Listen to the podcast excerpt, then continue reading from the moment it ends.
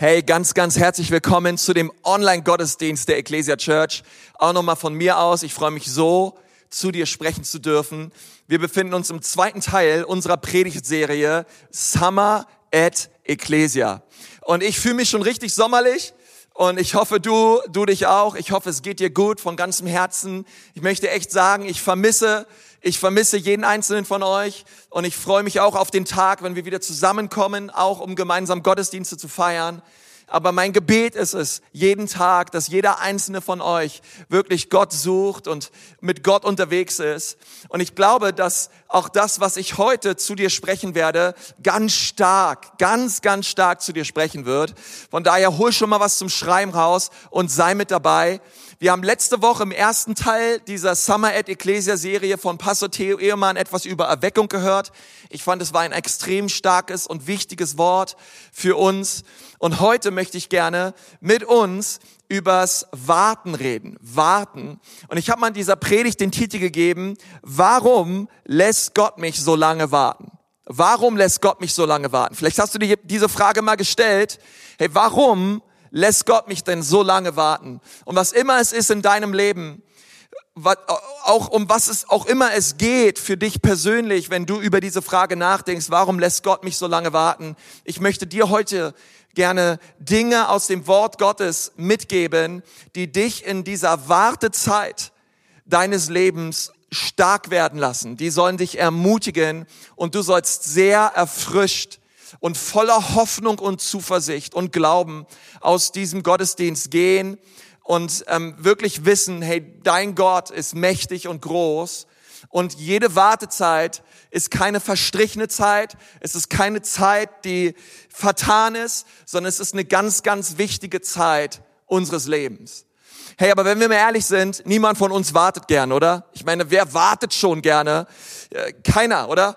Ich meine, warten im Wartezimmer beim Arzt, in der Schlange beim Einkaufen, warten auf ein Paket, warten auf den richtigen Ehepartner, auf was auch immer wir warten im Leben. Keiner steht morgens auf und sagt, oh, ich freue mich schon, heute werde ich wieder warten, heute werde ich wieder anstehen. Ah, sondern ich glaube, hey, warten, warten ist irgendwie etwas, was die allermeisten nicht mögen, oder? Besonders die Technologie in diesem Zeitalter, Technologiezeitalter, wo alles sehr schnell geht, wir alles instant wollen, sind wir doch noch alle viel, viel ungeduldiger geworden, oder? Keiner wartet so wirklich gern. Und unsere Unfähigkeit zu warten ist die Ursache für ganz viel Stress im Leben. Unsere Unfähigkeit zu warten bewirkt Sorge und bewirkt auch Schulden im Leben. Wir tendieren doch sehr stark dazu, alles sofort zu wollen, alles jetzt gleich zu wollen. Und wenn wir es nicht bekommen, sofort und gleich, dann werden wir sauer, dann werden wir sehr, sehr ungeduldig. Aber Gott möchte, glaube ich, durch sein Wort heute zu uns sprechen und dir und mir sagen, dass die Wartezeit unseres Lebens eine sehr, sehr kostbare und sehr, sehr wichtige Zeit ist. Hast du schon mal was von Gott gewollt aber es scheint so, als wäre Gott nicht so wirklich in Eile, deine Gebete zu beantworten. Kennst du das? Hey, klar könnte Gott all deine Gebete sofort beantworten, aber du würdest ihn dann wahrscheinlich wie einen Automaten behandeln, wenn du immer gleich das bekommen würdest, was du bittest. Und ich glaube, wir würden sehr selbstsüchtige Wünsche äußern und sagen, Gott, ich hab's gesagt und Gott muss es jetzt tun, aber Gott möchte ganz oft etwas in uns tun, bevor uns einfach sofort die Lösung präsentiert. Gott ist sehr, sehr daran interessiert, an deinen und meinen Herzen zu arbeiten. Wir lesen in Prediger 3, Vers 11, Gott tut alles genau richtig und zu seiner Zeit. Sag mal, seiner Zeit. Okay? Gott tut alles genau richtig und zu seiner Zeit. Wir Menschen können nie ganz verstehen, was er tut. Würden wir immer verstehen, was Gott tut, dann wären wir Gott. Aber Gott ist Gott und wir sind Menschen und wir sind hier unten auf dieser Erde und Gott hat seinen Plan und Gott hat seinen Zeitplan und ich möchte heute gerne in diesem Gottesdienst mit uns auf zwei Fragen eingehen. Und diese zwei Fragen, die werden dir helfen, stark zu sein in den Wartezimmern deines Lebens. Die erste Frage lautet, wie sollte meine Denkweise sein, während ich auf Gottes Eingreifen warte? Herr, wenn ich mich in dem Wartezimmer Gottes befinde, wenn ich mich in, einem, in einer Warteseason des Lebens aufhalte, wie sollte mein Mindset, wie sollte meine Denkweise in diesem Wartezimmer sein? Und das zweite ist, was sollte ich tun, wenn ich im Wartezimmer Gottes bin? Also das eine ist die Denkweise und das andere sind dann nochmal ganz praktische Dinge, die du und ich tun können, während wir auf ein Eingreifen Gottes warten. Okay? Bist du ready? Bist du bereit? Hey, lass uns gemeinsam diese Fragen angehen. Und ich möchte dir gleich sagen, dass Warten sehr viel mit Glauben zu tun hat. Und zwar viel mehr, als du und ich denken. Wir denken immer, Warten ist, weiß ich nicht, was für, für, für Schwächlinge, für Leute, die nicht genug glauben. Nein, sondern Warten ist Glauben. Warten hat ganz viel mit Glauben zu tun. Warten ist mutiger, kühner Glaube. Warten ist genauso Glaube, wie als würdest du die Initiative ergreifen und proaktiv etwas tun. Warten bedeutet genauso Vertrauen. Warten bedeutet genauso Glauben, als würdest du etwas riskieren. Warten bedeutet Glauben. Und ich glaube, das ist ganz wichtig. Das ist eine ganz wichtige Denkweise, die wir brauchen. Eine Zeit des Wartens ist niemals eine vergebene Zeit, sondern es ist eine Zeit, wo wir uns im Glauben positionieren. Und ich möchte dir fünf Punkte geben, an die du dich erinnern musst, wenn du dich im Wartezimmer Gottes befindest. Fünf Denkweisen, schreib dir die mal auf, weil ich glaube, diese fünf Punkte, sie werden ein ganz, ganz starker Segen werden für dein Leben. Das allererste, die allererste Denkweise, die ich brauche in einer Zeit des Wartens in meinem Leben ist, ich muss wissen, dass zwischen Saat und Ernte viel Zeit vergeht. Zwischen Saat und Ernte vergeht viel Zeit. Es liegt in der Natur der Sache, oder? Hey, wenn ich habe einen Garten und wenn ich eine Rasensaat sähe, dann kann ich nicht erwarten, dass die am nächsten Tag, dass am nächsten Tag der grüne Rasen da ist. Okay? Sondern wenn ich eine Saat sähe, dann muss ich es bewässern, dann braucht es Sonne, es braucht viel Wasser und es braucht Sonne und es braucht Wasser und es braucht Zeit, bis die Saat eines Tages aufgeht und der Rasen kommt. Zwischen Saat und Ernte vergeht viel Zeit. Die Bibel sagt in Prediger 1 bis 5, Prediger 3, 1 bis 5, alles hat seine Zeit. Sag mal alles. Alles hat seine Zeit. Alles auf dieser Welt hat seine ihm festgesetzte Frist. Geboren werden hat eine Zeit, genauso wie das Sterben. Pflanzen hat seine Zeit, genauso wie das Ausreißen des Gepflanzten. Weinen hat seine Zeit, genauso auch wie das Lachen. Klagen hat seine Zeit, genauso auch wie das Tanzen. Umarmen hat seine Zeit, aber auch das Loslassen hat seine Zeit. Saat und Ernte geschieht nicht gleichzeitig, sondern es gibt für alles seine Zeit. Und die Bibel sagt das ganz klar hier in Prediger 3. Saat ist eine Zeit und Ernten ist eine Zeit. Zur einen Zeit sähe ich den Samen und später fange ich an, das zu ernten, was ich vorher gesät habe. Aber beide Zeiten fallen nicht gleichzeitig zusammen. Das Leben ist nicht nur Ernte. Das Leben ist auch nicht nur Saat sondern das Leben besteht in großen Teilen in dieser Zwischenzeit, zwischen Saat und zwischen Ernte. Und es ist eine wichtige Zeit, denn die Ernte soll und wird kommen. Aber du und ich, wir müssen das wissen. Zwischen Saat und Ernte vergeht viel Zeit. Das zweite ist, was du wissen musst, wenn du dich im Wartezimmer Gottes befindest, es gibt einen unsichtbaren Kampf. Es gibt einen unsichtbaren Kampf. Einen Kampf, den du nicht siehst. Es gibt einen unsichtbaren geistlichen Kampf um deine Gebete.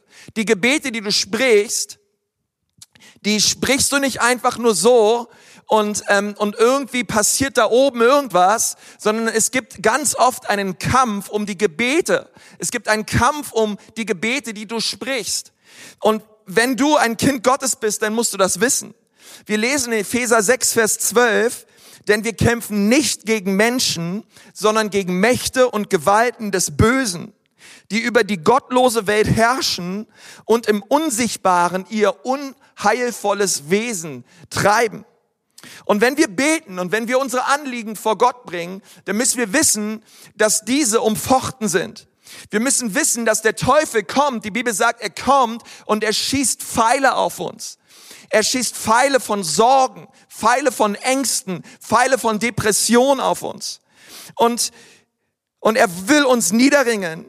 Aber wir sind dazu berufen, Epheser 6, Vers 10, stark zu sein im Herrn und in der Macht seiner Stärke. Wir sind dazu berufen, uns stark zu positionieren in diesem geistlichen Kampf. Aber es gibt einen geistlichen Kampf um unser Gebetsleben. Es gibt einen geistlichen Kampf um unsere Gebete und dieser Kampf ist sehr real. Schau dir mal an, was wir in Daniel 10, Vers 11 lesen bis 13.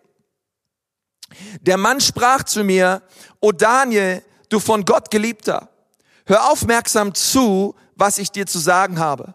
Stell dich aufrecht hin, denn ich wurde zu dir gesandt. Als er das zu mir sagte, stand ich zitternd auf. Da sagte er, hab keine Angst, Daniel. Von dem Tag an, als es dir wichtig wurde, das Entscheidende zu verstehen und du dich vor deinem Gott gedemütigt hast, wurden deine Worte erhört. Deshalb bin ich auch zu dir gekommen. Vers 13. Doch der Engelfürst von Persien hat sich mir 21 Tage lang widersetzt.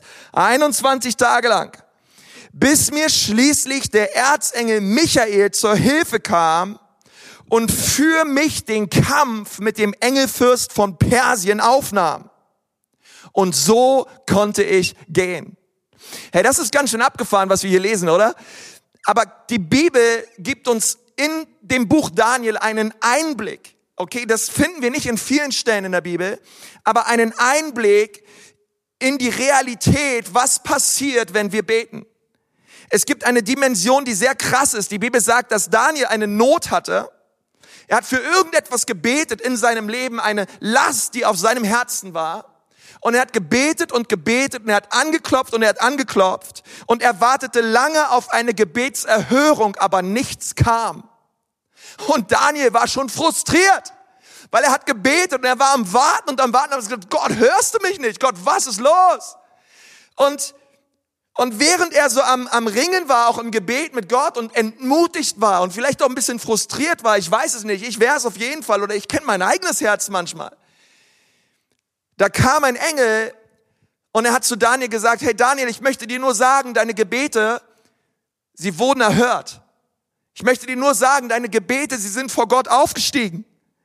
Und ich möchte dir auch sagen, Daniel, ich habe die Antwort hier. Die Antwort deiner Gebete, sie ist schon da. Aber ich möchte dir sagen, es gab eine Schlacht da draußen. Es gab einen Kampf, der war so heftig um deine Gebete, um die Erfüllung deiner Gebete, dass ich sogar den Erzengel Michael holen musste. Das ist der mächtigste Himmel im, in, im Himmel. Ich musste ihn holen und ich möchte dir sagen, wir haben die Schlacht gewonnen. Dein Gebet wurde erhört. Hier ist die Antwort. Ist das nicht heftig? Und er hat gesagt, hey cool, danke. Und, und Gott kam und Gott, und Gott hat sein Leben verändert und er kam mit der Antwort und der Durchbruch war da. Aber es brauchte Zeit. Es gab, es gibt einen geistlichen Kampf um so manche Gebete, die du bittest. Weil manche Gebete, um die du bittest, hey, es gibt eine Gegenseite, es gibt ein, es gibt ein, es gibt einen Teufel, er ist der Vater der Lüge. Er ist sehr daran interessiert, dass ganz viele deiner Gebete nicht in Erfüllung gehen. Hey, wenn du anfängst zu beten für deinen Sohn, dass er Jesus kennenlernt, wenn du anfängst in den Riss zu treten und zu sagen, Jesus, ich beanspruche ihn für dein Reich, hey, da, da passiert etwas in der geistlichen Welt. Und es ist so wichtig, dass wir festhalten, dass wir uns nicht entmutigen lassen, dass wir nicht zu denen hören, die zurückweichen, sondern dass wir einfach wissen, es gibt einen geistlichen Kampf da draußen. Okay? Es gibt einen geistlichen Kampf. Und vieles ist geistlicher, als du denkst. Vieles ist geistlicher, als du denkst. Und deswegen ist auch so vieles nicht mit menschlicher Weisheit oder mit menschlicher Kraft zu bezwingen, sondern nur durchs Gebet sondern nur durchs Fasten. Deswegen freue ich mich auch schon so im September auf die 21 Tage des Gebets und Fastens, wo wir gemeinsam die Dinge vor Gott bringen, immer und immer wieder, okay? Aber das möchte ich dir sagen, nur weil es nicht passiert, Nur weil es gerade nicht passiert, bedeutet nicht, dass es nie passieren wird. Nur weil, es, nur weil du es gerade nicht siehst, bedeutet es nicht, es wird nie passieren. Hey, ich möchte dir sagen, deine Engel sind schon unterwegs. Die Antwort ist unterwegs. Der Durchbruch kommt. Bitte bete weiter. Bitte halte weiter fest. Gott ist dabei. Er, berät, er bereitet einen Weg. Das dritte, die dritte Denkweise. Also die erste Denkweise ist so wichtig. Hey, wir müssen wissen, zwischen Saat und Ernte vergeht immer eine Zeit. Das zweite ist, es gibt einen unsichtbaren Kampf. Und das dritte, was wir wissen müssen, ist, Gott ist gut und er formt meinen Charakter. Hey, wenn wir im Wartezimmer Gottes sind, müssen wir wissen, hey, Gott ist immer gut. Und er ist dabei, etwas in mir zu tun. Er ist dabei, meinen Charakter zu formen. Hey, wenn du etwas möchtest und du hast deine Pläne und, und du sagst, Gott, das sind meine Pläne und Gott, das ist das, was, was, was ich gerne hätte. Ich möchte sagen, der Vater im Himmel hat dich so lieb. Er hat sogar noch viel bessere Pläne für dich. Seine Pläne Sie übersteigen deine Pläne. Seine Wünsche für dein Leben, sie sind viel, viel schöner als deine Wünsche für dein Leben. Weil der Vater ist gut. Gott ist gut und Gott tut Gutes. Herr, und das ist so wichtig, dass du es wissen musst im Wartezimmer. Du hast einen gütigen, liebevollen Vater im Himmel. Hey, ich möchte sagen, die Person, die dich am allermeisten mag, die dich am allermeisten liebt, ist Jesus. Er liebt dich. Er ist für dich. Und er er, und das müssen wir wissen, hey, wenn ich im Wartezimmer meines Lebens bin, hey, ich glaube an einen gütigen Gott. Und, aber dieser gütige Gott, er ist viel mehr an dir interessiert und an deinen Charakter. Er ist viel mehr an dir und deinem Charakter interessiert, als einfach nur daran, deine Umstände zu verändern. Er möchte dich, er möchte dich verändern. Schau mal, was die Bibel dazu sagt in 1. Petrus 6, Vers 7. 1. Petrus 1, 6 bis 7.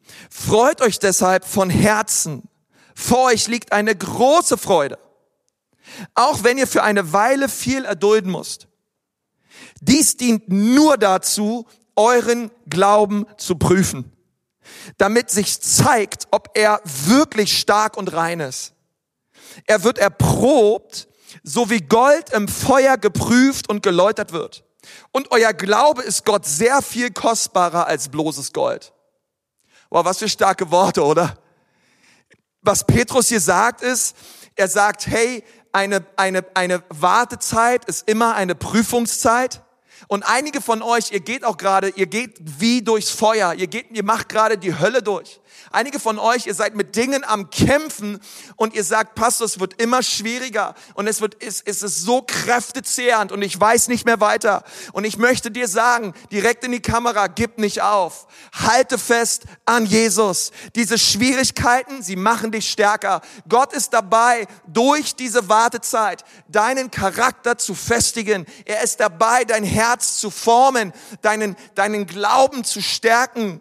Okay, halte daran fest, diese Wartezeit, sie ist eine Prüfung. Und du befindest dich in dieser Zeit zwischen Saat und Ernte. Und wir müssen das wissen, es, Gott prüft uns. Gott prüft unser Durchhaltevermögen. Gott prüft unseren Glauben. Gott prüft unseren Charakter, unseren Vertrauen.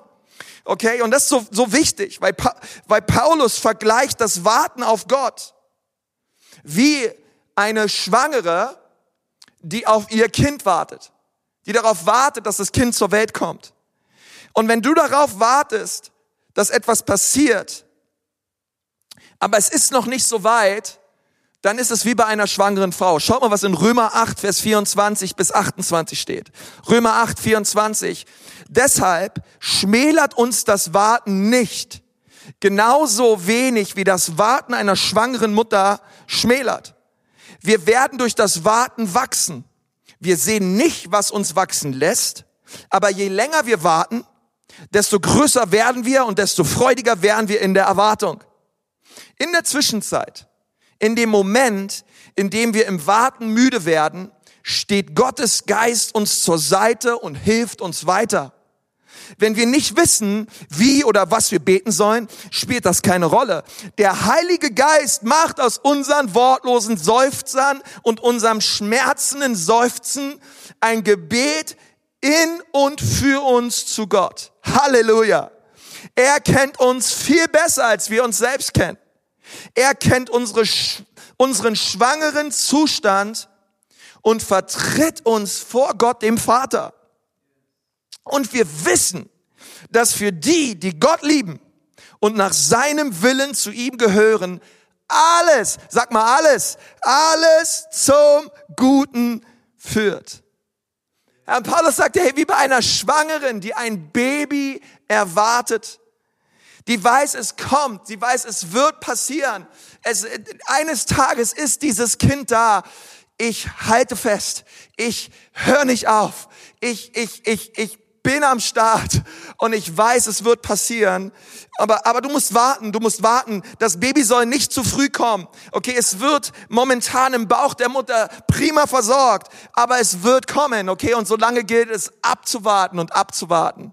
Und Gott möchte, dass wir diese Denkweise haben, dass Gott gut ist und dass er unser Herz und unser Charakter formt in dieser Zeit. Die vierte Denkweise, die ist so wichtig, und die vierte Denkweise, sie lautet, ich bin nicht der Einzige im Wartezimmer. Ja, wir denken manchmal, hey, wenn wir auf Gott warten, hey, wir sind die Einzigen, die warten. Hey, wenn, ich bin, hier, bin ich irgendwie der Einzige, dessen Gebete nicht erhört werden. Kennst du das? Ja, manchmal denken so, hey, alle werden gesegnet und wir werden übersehen. Aber ich möchte sagen, ich bin nicht der Einzige im Wartezimmer. Jetzt gerade nicht und besonders vor dir nicht. Vor dir waren viele, viele Gläubige bereits im Wartezimmer Gottes. Millionen Gläubige. Schau mal, was in Hebräer 11, Vers 2 steht. Aufgrund dieses Glaubens hat Gott unseren Vorfahren in der Schrift seine Anerkennung ausgesprochen. Und dann geht es in Hebräer 11 darum, wie diese ganzen Väter des Glaubens und diese ganzen Glaubenshelden und Glaubensheldinnen aufgeführt werden, die mächtig etwas für Gott auf dieser Erde gerissen haben. Aber lass mich dir gleich was sagen, diese ganzen Helden, sie haben harte Prüfungen durchgemacht. Sie haben lange, lange warten müssen, bis die Durchbrüche kamen. Und wir lesen darüber. Wir lesen in der Bibel über die Wartezeiten der Helden Gottes. Schau mal, denk, denk mal an Hannah. Hannah wollte so sehr ein Kind haben. Sie hat so viel im Gebet darum gerungen und es kam nicht und es kam nicht. Sie hat Jahre, Jahre, Jahre lang gebetet, bis endlich Samuel zur Welt kam. Aber sie hielt fest im Gebet. Denk mal an Josef, der 14 Jahre lang im Gefängnis war. Für ein Verbrechen, was er nie begangen hat. Das ist so krass. Oder denk mal an Mose. Mose ging mit dem Volk Israel 40 Jahre lang durch die Wüste, bis sie endlich im verheißenen Land ankamen. Oder denk mal an Abraham, ja? Abraham wartete 25 Jahre, bis sein Sohn Isaak zur Welt kam, zusammen mit seiner Frau Sarah. Sie warteten und warteten und warteten 25 Jahre lang. Hey, oder denk mal an Noah. Noah, der eine Arche bauen sollte. 120 Jahre lang. Okay, damals wurden die Leute noch ein bisschen älter. 120 Jahre lang. Hey, was machst denn du da? Ich baue ein Boot. Ja, und wieso? Es wird eine Flut kommen. Und die Leute haben ihn ausgelacht. Okay? Und, und er, er machte einfach treu weiter. Treu weiter. 120 Jahre lang. Gott wartete tausende Jahre, bevor er Jesus sandte. Wir sind ungeduldig, doch Gott ist es nicht. Hebräer 6, Vers 15.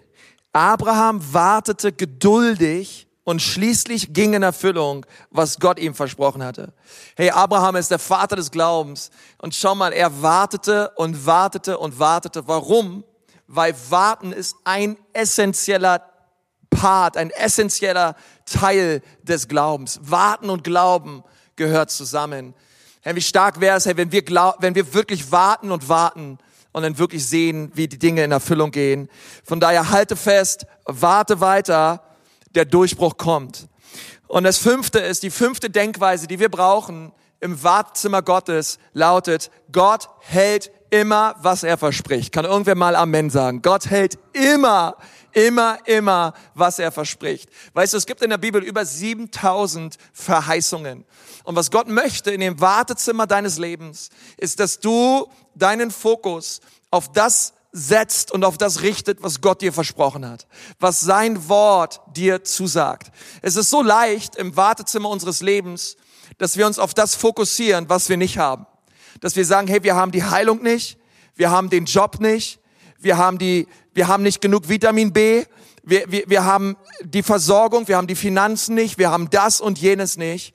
Und Gott sagt, hey, in dem Wartezimmer deines Lebens, schau nicht auf das, was du nicht hast, sondern schau auf das, was ich dir verheißen habe. Schau auf das, was ich dir versprochen habe. Ich glaube, es ist ein Wort für so viele Leute, die momentan zuhören. Für dich ist es dran, dass du ein Shift einlegst, dass du einen Gang hörschaltest und dass du sagst, ich höre auf, auf die Dinge zu schauen, die, auf den Mangel zu schauen, auf das zu schauen, was nicht ist. Und ich richte meinen, ich richte meinen Glauben und ich richte meinen Blick auf Gott und auf das, was er sagt. Schau mal, was in Habakkuk 2, Vers 3 steht. Was ich gesagt habe, wird zu einer bestimmten Zeit eintreten. Aber du kannst dich darauf verlassen, dass es eintrifft. Auch wenn es eine Weile auf sich warten lässt. Du kannst darauf zählen, denn es ist keine Täuschung. Gott hält, was er verspricht, was er dir zusagt in seinem Wort. Die Bibel sagt, er wacht über sein Wort, um es auszuführen. Hey, Gott liebt dich so sehr und in dieser Wartezeit, hey, nimm dir Bibelstellen raus, schreibe die Bibelstellen raus, die genau in die Situation hineinsprechen deines Lebens. Hey, wenn du momentan mit Krankheit zu kämpfen hast, schreib dir die Bibelstellen raus, wo Gott dir göttliche Heilung verheißt. Hey, wenn du Mangel erleidest, vielleicht im Bereich von Finanzen oder einem Job oder du bist momentan einfach ähm, du, du brauchst übernatürliche Versorgung und was auch immer. Hey, schau, schreib dir die Bibelstellen raus, wo Gott dir verheißt in seinem Wort, dass er dich versorgt, dass er dich nicht im Stich lässt und dass er dir aus seiner Fülle alles geben möchte. Und dann fang an, diese Bibelstellen im Glauben, fang an sie zu beten, fang an sie im Glauben anzunehmen und zu proklamieren. Und du wirst sehen, Gott hält immer, was er verspricht. Okay? Und wir brauchen, wir brauchen diese fünf Zusagen. Wir brauchen diese fünf Denkweisen im Wartezimmer Gottes. Nimm diese fünf Denkweisen, okay, bewahre sie, verschließe sie in deinem Herzen und wisse das, wenn du wartest. Hey, diese fünf Dinge, sie sollen dich ermutigen. Und jetzt möchte ich im nächsten Schritt dir noch vier Dinge mitgeben, die du praktisch tun kannst, wenn du dich im Wartezimmer Gottes befindest.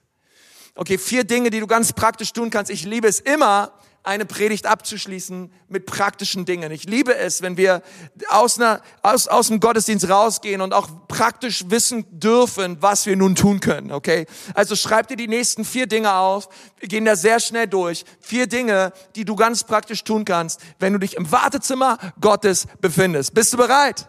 Okay, der erste Punkt lautet, schreibe auf, was Gott dir in dieser Zeit sagt. Schreibe auf, was Gott dir in dieser Zeit sagt.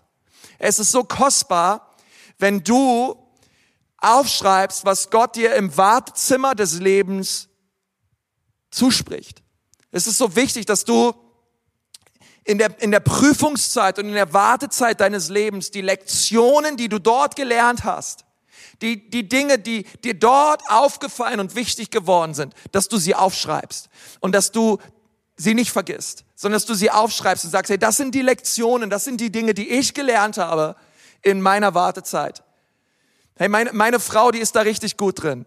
Hey, und auch wir als Ehepaar, wir wollen das immer, wir machen das immer mehr. Hey, wir wollen uns die, die prophetischen Worte aufschreiben, die Gott in, in, in, in, dem, in der Warteseason unseres Lebens zu uns gesprochen hat. Hey, was hat Gott prophetisch gesagt in dieser Zeit? Hey, welche Bibelverse sind uns wichtig geworden? Hey, was können wir aus dieser Wartezeit lernen für unser Leben? Schreib es dir auf, weil Gott ist daran interessiert, deinen Charakter zu formen. Er möchte deine Haltung verändern. Okay? Und das ist so wichtig. Wir müssen die Lektionen, die wir in einer Wartezeit gelernt haben, wir müssen sie verinnerlichen und mit hineinnehmen, ähm, damit wir nicht, damit wir nicht, nicht daraus lernen, damit wir nicht nochmal eine extra Runde drehen müssen. Okay? Weil es kann sein, vielleicht bist du gerade dabei, eine extra Runde zu drehen, ja, weil ähm, du hattest vor drei Jahren schon diese Wüstenzeit, diese Wartezeit und Gott hat damals etwas zu dir gesprochen und du hast es vielleicht auch gelernt, aber mittlerweile hast du es wieder verlernt und du weißt gar nicht mehr, was Gott vor drei Jahren noch zu dir gesprochen hat. Und deswegen ist es so wichtig, dass du es dir aufschreibst dass du es dir immer wieder durchliest und sagst, hey, das habe ich damals gelernt und ich will daran festhalten, Gott. Nun, Mose führte das ganze Volk Gottes aus Ägypten durch die Wüste ins verheißene Land. Und es hätte eigentlich nur ein paar Wochen dauern sollen. Das ist ein, ein, eigentlich ein recht, ein Fußweg, der ist eigentlich recht schnell zu schaffen. Aber es brauchte 40 Jahre. 40 Jahre mit drei Millionen Menschen durch die Wüste. Nun, was haben die da gemacht? Ich will dir sagen, was sie da gemacht haben. Es gab eine Prüfung nach der anderen.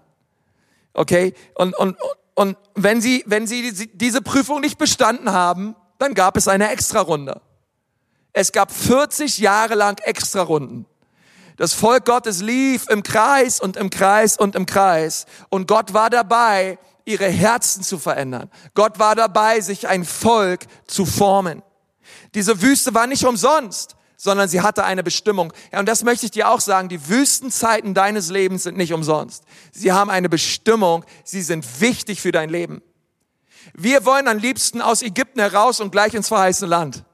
Aber, aber Gott sagt, nein, nein, um ins verheißene Land zu kommen, musst du durch die Wüste. Und das würde ich dir auch sagen, damit das Verheißene sich erfüllt, damit das, was Gott dir zugesagt hat, sich erfüllt. Leider geht es ganz, ganz oft erst durch eine Zeit der Wüste, wo Gott unser Herz verändert und formt und es Lektionen zu lernen gilt. Schau mal, was in 4. Mose 33, Vers 2 steht. Auf Befehl des Herrn hin führte Mose ein schriftliches Protokoll über ihre Fortschritte. Nun, hast du ein Protokoll über die Fortschritte in der Wüste, die du gemacht hast? Ein Notizbuch, etwas, wo du dir die Dinge aufschreibst? Evernote, OneNote, was auch immer du gebrauchst? Was hat Gott, welche Lektion hat Gott ähm, dir gesagt? Was durftest du lernen in der Zeit dieser Prüfung? Weil kleine Lektionen führen zu großen Fortschritten. Psalm 119, Vers 33.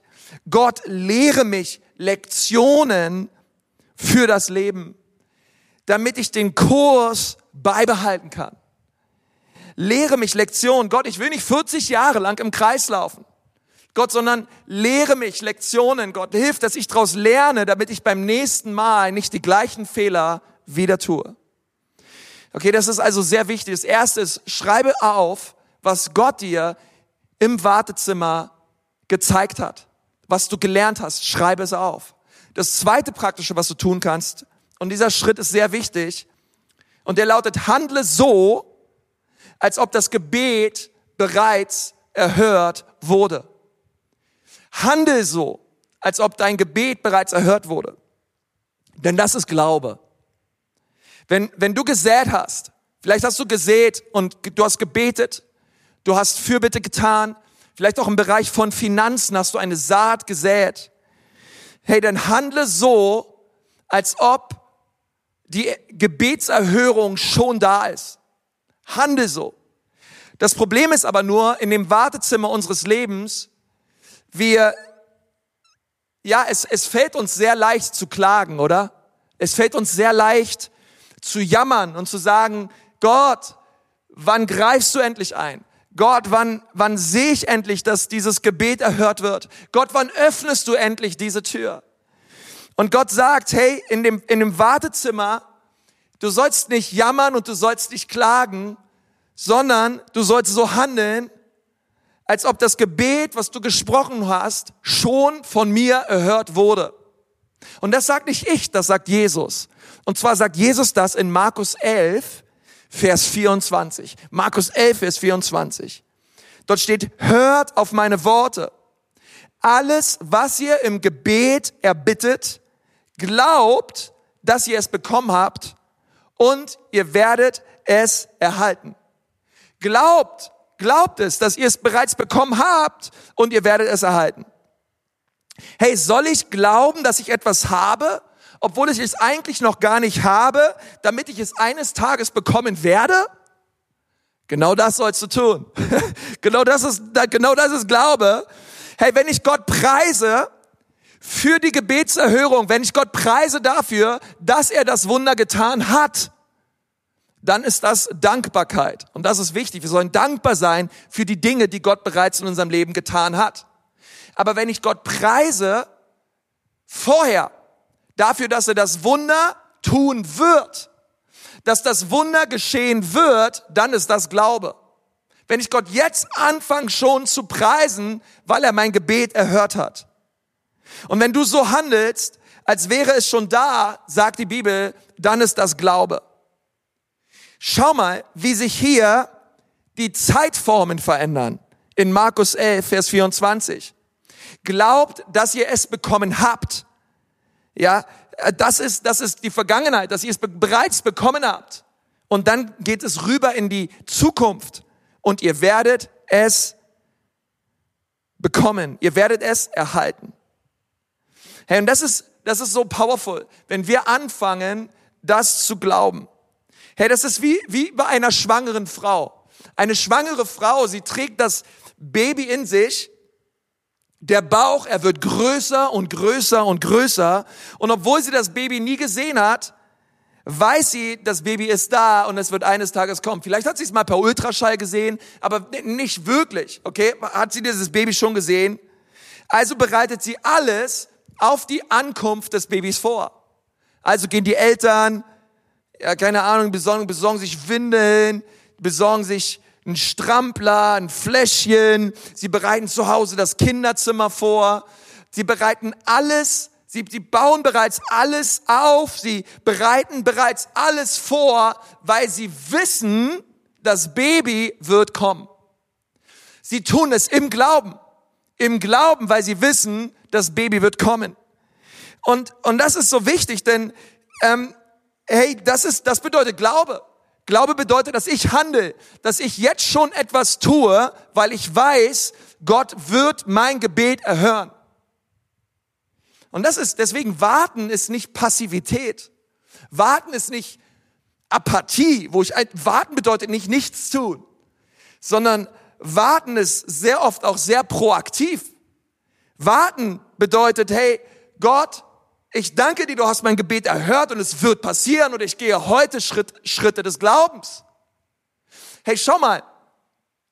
Abraham, bevor er Abraham hieß, hieß er Abram. Abram bedeutet erhabener Vater. Dann ist Gott ihm erschienen und hat gesagt, du sollst nicht länger erhabener Vater heißen, sondern du sollst Vater vieler Völker heißen. Abraham. Vater vieler Völker. Nun, stell dir mal vor, Abraham geht in eine Bar. Er setzt sich dorthin und er sagt, hey, wie heißt du? Ich heiße Abraham. Wow, Vater vieler Völker. Wie viele Kinder hast du? Äh, keine. Okay. Und äh, wie alt bist du? Äh, 100. Ah, das ist interessant. Also du heißt Vater vieler Völker, du hast keine Kinder und du bist schon 100 Jahre alt. Alles klar. Ich meine, versetz dich mal in die Haut von Abraham. Gott spricht etwas über ihn aus, was gar nicht so ist. Aber Gott weiß, es wird so werden. Er nennt ihn Abraham. Gott tut es im Glauben. Römer 4, Vers 17. Wie geschrieben steht, ich habe dich zum Vater vieler Völker gemacht, vor Gott, dem er glaubte, der die Toten lebendig macht und dem ruft, was nicht ist, als wäre es da. Gott ruft Dinge, die nicht da sind, als wären sie da. Gott rief es in Existenz. Gott kreierte durch sein Wort. Gott rief Gideon und sagt, Gideon, du tapferer Held. Gideon war alles andere als ein tapferer Held. Gott rief Petrus und hat gesagt, Petrus, du bist der Fels, und auf diesem Felsen werde ich meine Gemeinde bauen. Petrus war alles andere als ein standhafter, starker Fels. Aber Gott sah es, Gott sprach es aus und Gott kreierte. Weißt du, Worte sind nicht nur da, um zu kommunizieren. Worte sind da, um zu kreieren. Und in der Wartezeit deines Lebens ist es wichtig, dass du auch durch deine Worte und durch deine Taten kreierst dass du anfängst, Dinge auszusprechen, dass du nicht negativ bist, dass du nicht die ganze Zeit Entmutigung sprichst oder ähm, einfach einfach, dass du, dass du die ganze Zeit Trauer sprichst und, oder, oder Leid aussprichst, sondern dass du anfängst, Heilung zu sprechen. Dass du anfängst, Leben zu sprechen. Dass du anfängst und sagst, hey, ich weiß, es ist noch nicht so, wie es ist, aber Gott ist da und, und Dinge werden sich verändern. Okay? Und dass du dich, dass du dich siehst, wie Gott dich sieht. Und dass du anfängst, Dinge auszusprechen, die noch nicht da sind. Aber du rufst sie in Existenz. Warten bedeutet Glauben. Warten ist nicht passiv auf der Couch sitzen und chillen. Warten ist Glauben. Warten ist kühner, mutiger Glaube. Warten bedeutet Gott. Ich bin in dieser Zwischenzeit zwischen Saat und Ernte. Gott, ich weiß, ich habe gesät und ich weiß, irgendwann werde ich ernten, aber Gott, in dieser Zeit positioniere ich mich im Glauben und ich vertraue deinem Wort. Und ich danke dir, Gott, dass du mich nicht verlassen hast, dass du mich nicht vergessen hast und dass du auch über mein Leben ausrufst, dass ich geliebt bin, dass ich stark bin, dass ich mutig bin und dass alles dem möglich ist, der da glaubt. Und Gott, so glaube ich auch, dass dieser Umstand hier sich verändern wird in Jesu Namen. Sei stark im Herrn und handle so, als ob dein Gebet bereits erhört wurde. Der dritte Punkt lautet, gib nicht auf und mach weiter. Das erste ist, schreib auf, was Gott zu dir sagt. Das zweite ist, glaube und handel im Glauben. Und der dritte Punkt lautet, gib nicht auf, sondern mach weiter. Werde ermutigt durch das, was Paulus schreibt in Philippa 4, Vers 9. Er sagt, hört nicht auf, okay, gib nicht auf, hör nicht auf, das zu tun, was ihr von mir gelernt und gehört habt und was ihr bei mir gesehen habt. Wenn wir in der Wartezeit sind, wenn wir in dem Wartezimmer Gottes uns befinden, dann ist es so wichtig, dass wir uns inspirieren lassen von anderen gläubigen Menschen. Paulus sagt es hier. Er sagt, hey, schaut auf das, was ihr von mir gelernt habt und von mir gehört habt und an mir gesehen habt. Und es ist so wichtig in der Wartezeit unseres Lebens, dass unser, unser Glaube an Reife gewinnt und wir uns stärken lassen durch andere Menschen. Wenn du im Wartezimmer bist, dann ist das keine Pause. Während du auf deinen Traummann wartest oder auf einen Job oder auf ein Kind oder was auch immer, es bedeutet nicht untätig zu sein, sondern es ist eine Zeit, wo wir uns stärken lassen durch andere Menschen, auch durch, auch durch deren Gewohnheiten, wo wir einfach sagen, Gott, ich, ich fange an, in dieser Zeit der Dunkelheit Gewohnheiten zu etablieren, Gott, die wichtig sind. Und deswegen hat Paulus seine Briefe geschrieben. Er, der selber viele Prüfungen durchgemacht hat, sich lange im Wartezimmer Gottes befand, hat andere Christen geschrieben und ermutigt, nicht aufzuhören, sich nicht hängen zu lassen, sondern weiter zu vertrauen. Deswegen gib nicht auf und mach weiter. Und es gibt Dinge, die die Bibel sagt, die wir, wo wir nicht aufhören sollen. Hey, wenn du im Wartezimmer bist, es gibt fünf Dinge, die sind ganz wichtig, dass du nicht aufhörst, diese fünf Dinge zu tun. Ich möchte sie dir ganz schnell nennen. Das erste ist, ähm, was du tun musst im Wartezimmer und wo du nicht aufhören sollst, das zu tun, ist, das allererste ist beten. Matthäus 7, Vers 7, klopfet an. Und ich möchte sagen, klopfe weiter an. Bete weiter. Die Bibel sagt, betet alle Zeit. Sei weiter im Gebet. Auch wenn es schwer ist gerade und du durch diese Prüfungs- und Wartungs- und, und Wartezeit gehst, bete, bete weiter, hör nicht auf zu beten. Das zweite ist, diene. Diene weiter. Diene Gott, sei treu im Kleinen. Diene anderen Menschen.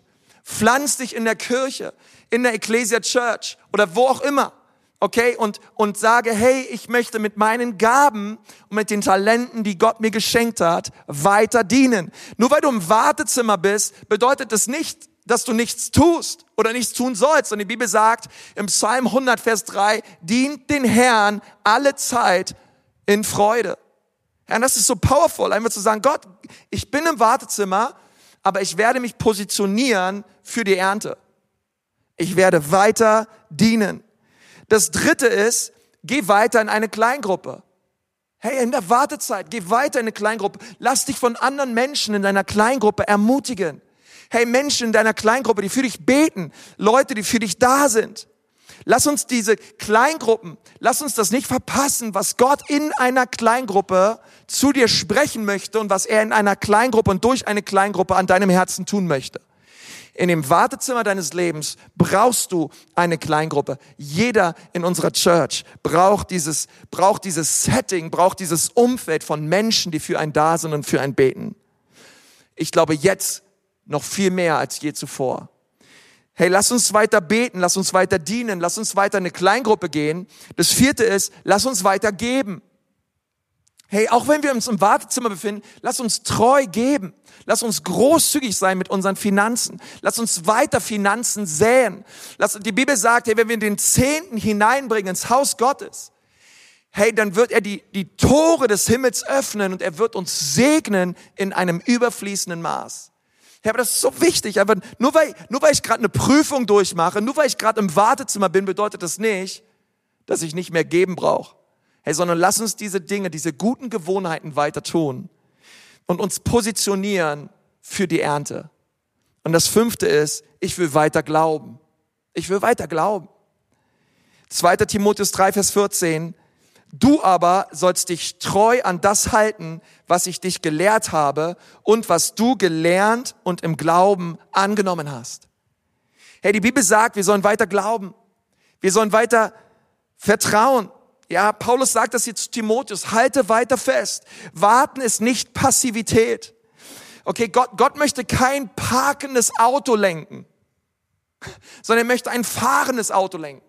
So wichtig, dass der Motor deines Glaubens, der Motor des Gebens, der Motor des Dienens, hey, der Motor des Betens, der Motor der Kleingruppe, dass er weiter läuft und läuft und läuft. Und Gott lenkt deine Schritte. Aber du musst die Schritte gehen und Gott, Gott wird anfangen, sie zu lenken in der Zeit des Wartens.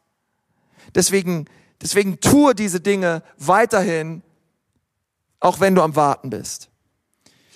Hey, der vierte Punkt lautet, wenn du dich im Wartezimmer Gottes befindest, vertraue Gott und habe keine Angst. Vertraue Gott und habe keine Angst.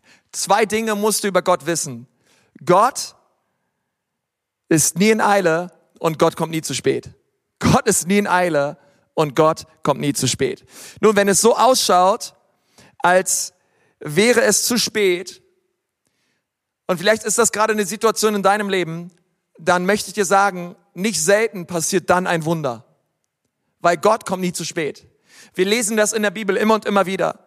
Ähm, Situationen, die aussichtslos schienen, drehten sich und Gott tat ein Wunder. Und äh, wahrscheinlich, Gott möchte das auch in deinem Leben tun. Nun, es gibt eine Geschichte in der Bibel, ähm, Maria und Martha, die hatten einen Bruder, der hieß Lazarus. Und Lazarus, er lag erst im Sterben und dann ist er gestorben. Und man ist zu Jesus hingegangen und hat gesagt, hey Jesus, ähm, dein Freund Lazarus, der liegt im Sterben. Nur Maria, Martha und Lazarus, die lebten in Bethanien. Und Bethanien war gerade mal sechs Kilometer entfernt von dem Ort, wo Jesus zu dieser Zeit war. Und die kamen hin und sagen, Jesus, komm schnell, Lazarus, er liegt im Sterben. Es geht ihm richtig schlecht, er braucht ein Wunder. Kannst du kommen? Kannst du für ihn beten, damit es ihm schnell besser geht? Und Jesus, weißt du was? Jesus ließ sich richtig Zeit.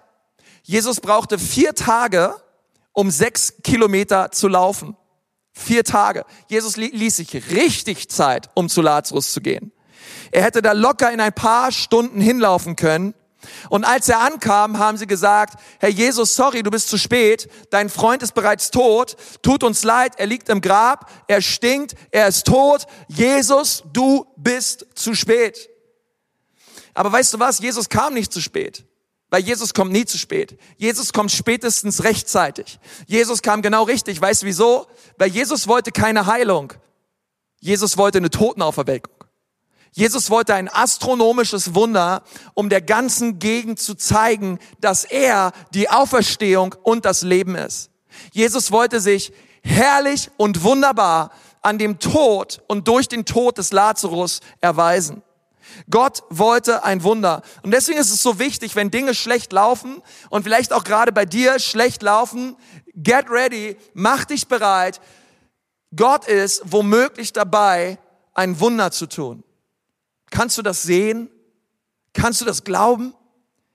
Er rief Lazarus, komm heraus.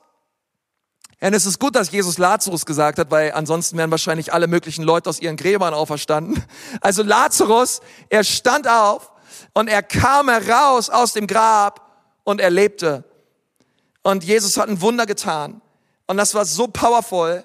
Und Jesus hat, weißt du, bevor Lazarus aus diesem Grab herauskam, hat Jesus gebetet und hat gesagt, Vater, ich danke dir, dass du mich alle Zeit erhört hast. Aber ich bete das jetzt nur für die Menschen, die hier um mich herum stehen. Aber ich danke dir, Gott, dass du mich bereits erhört hast, bevor ich gebetet habe, Vater. Du hast mich gehört. Jesus wusste bereits, Jesus hatte bereits einen Plan.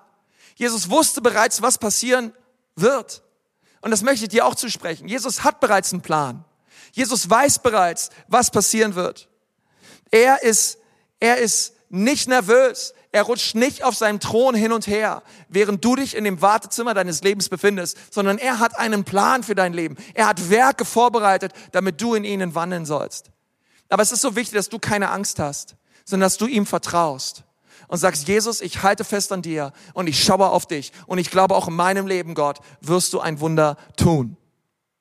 Weißt du, es gibt ähm, Bambussträucher, die eine, eine gewisse Sorte von Bambussträuchern, die gießt man, ähm, die gießt man sechs Jahre lang und im siebten Jahr fangen diese Bambussträucher überhaupt erst richtig an zu wachsen.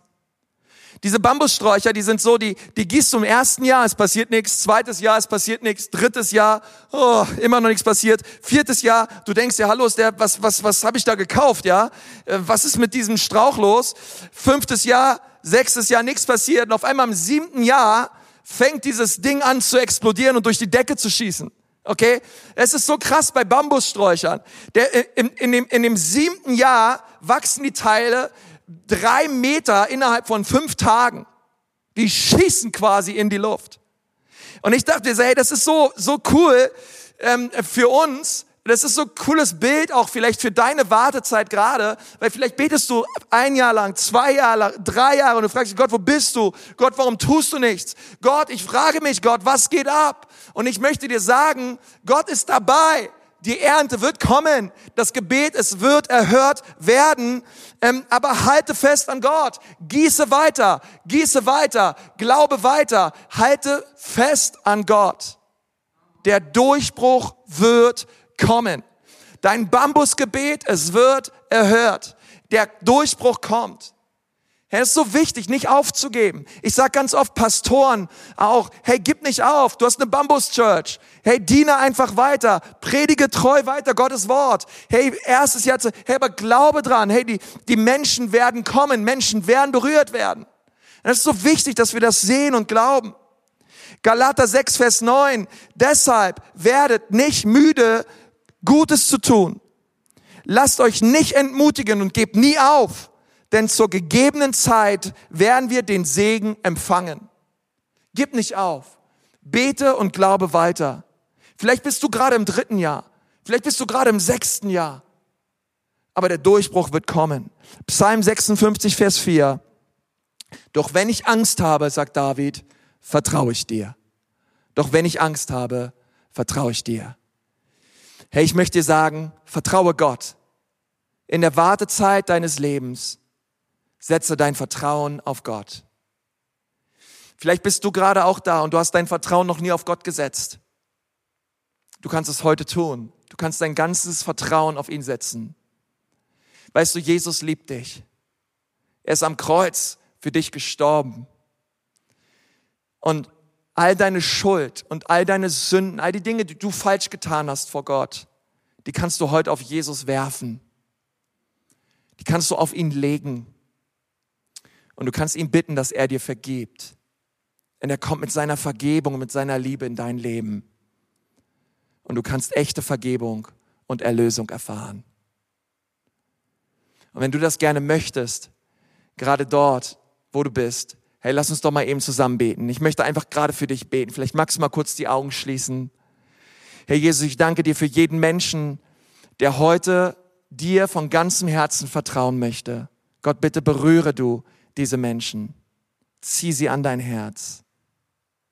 Und Gott, ich bete auch für all die Menschen, die sich momentan in dem Wartezimmer befinden, die gerade am Hadern sind, am Beten sind, am Glauben sind. Gott, ich bete, dass sie nicht aufgeben, sondern dass sie festhalten an dir. Stärke sie durch deinen Geist. Stärke unsere ganze Church, alle, die zuschauen, stärke uns durch deinen Geist. Dass wir in dem Wartezimmer Gottes fest auf Jesus schauen und nicht zurückweichen.